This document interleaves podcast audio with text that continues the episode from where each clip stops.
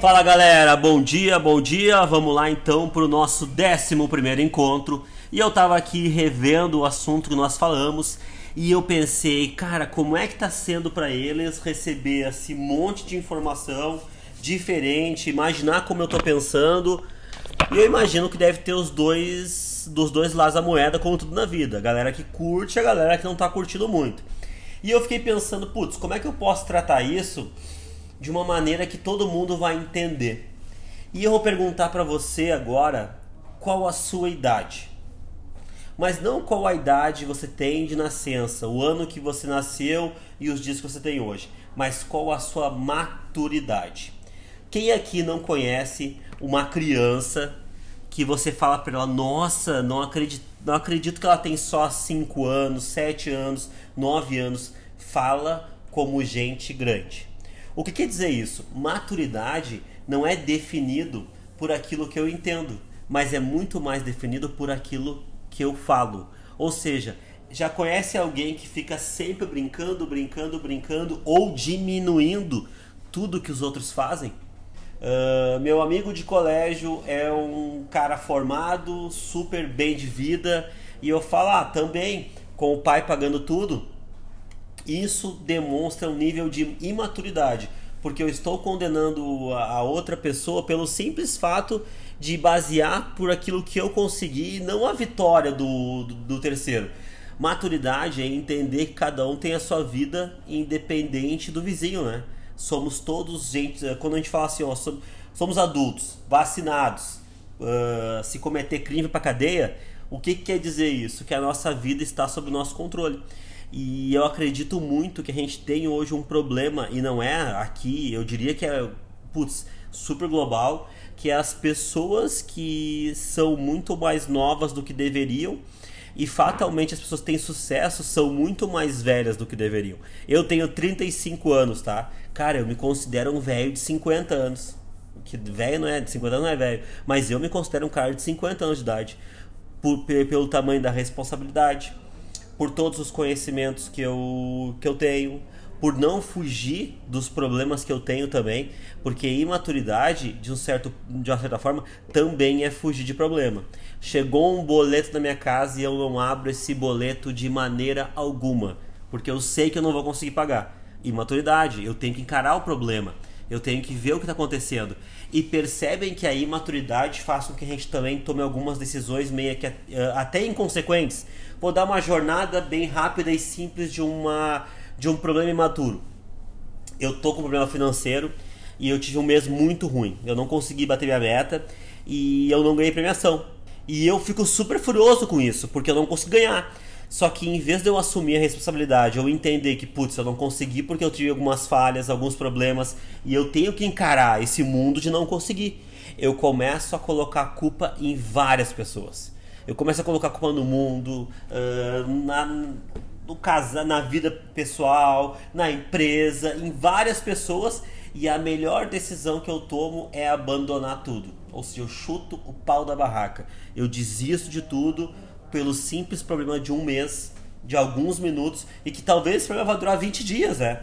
E já tem uma série de coisas acontecendo que vão fazer você nesse problema. Mas a imaturidade faz com que a gente entre no buraco de vez ou seja, se afunda mais ainda e acaba perdendo outras oportunidades e recomeçando a vida. Eu entendo que às vezes o problema não é nem falta de conhecimento, é justamente falta de maturidade. A gente vem falando muito sobre o lobo, né? O lobo divino e o lobo selvagem. Será que alguém que tem maturidade vai conseguir entender o conceito dos lobos ou vai fazer piada com os lobos? Será que é maduro eu, eu imaginar que existe um método que ajuda um monte de gente a entender que ela tem que alimentar o lobo certo? Aí tem gente que vai fazer um monte de piada com isso. Ou quando eu falo de competição versus cooperação, eu falo assim, cara, competição que nada, foda-se, agora é cooperação. Cara, uh, olhem o discurso do Coringa, do, do vencedor do Oscar do Coringa de ontem, cara. Aquilo ali é um exemplo que é mundial. As pessoas estão querendo estão querendo ajudar as pessoas que não, não são ouvidas. É muito legal a gente falar de caridade quando a gente não uh, não faz absolutamente nada, né? Ah, como eu acho legal, como eu queria fazer, como eu acho bonito que o outro faz, mas eu não quero fazer nada. Maturidade é entender que eu posso fazer alguma coisa pelo mundo, que eu posso sim ajudar e que eu posso aprender o tempo inteiro. Eu acredito que também é bem imaturo achar que sabe tudo. Uh, imaginem, uh, a gente tem casos aqui, putz, uh, de gente que acha que sabe tudo, que é o gênio da, o gênio, mas não transmite, não conhecimento, não, não compartilha o, que, o conhecimento que tem e fica bravo porque não é reconhecido por isso. Ficar bravo é imaturidade. Maduro é compartilhar o conhecimento. Maduro é entender que as pessoas só vão saber o teu valor quando tu começar a compartilhar com elas aquilo que tu sabe. Não é mantendo segredo achando que uma técnica ou que um, um, um único jeito de fazer que foi feito durante muito tempo vai continuar dando certo. O mundo está em constante evolução, está mudando o tempo inteiro, e quando a gente fala de competição versus cooperação, a gente justamente está olhando não para o mundo de hoje, a gente está olhando para o mundo daqui 5 ou 10 anos. A gente está virando muito mais orgânico, as pessoas gostam mais de coisa natural, gostam mais de parques do que de, de shopping. Elas, para você ter uma ideia, o mercado dos shoppings hoje, shopping a, a, céu aberto, tipo outlet, é muito mais famoso do que os shoppings de São Leopoldo aqui, Bourbon, que é tudo fechado, quadrado, sem área verde, não pode entrar com cachorro.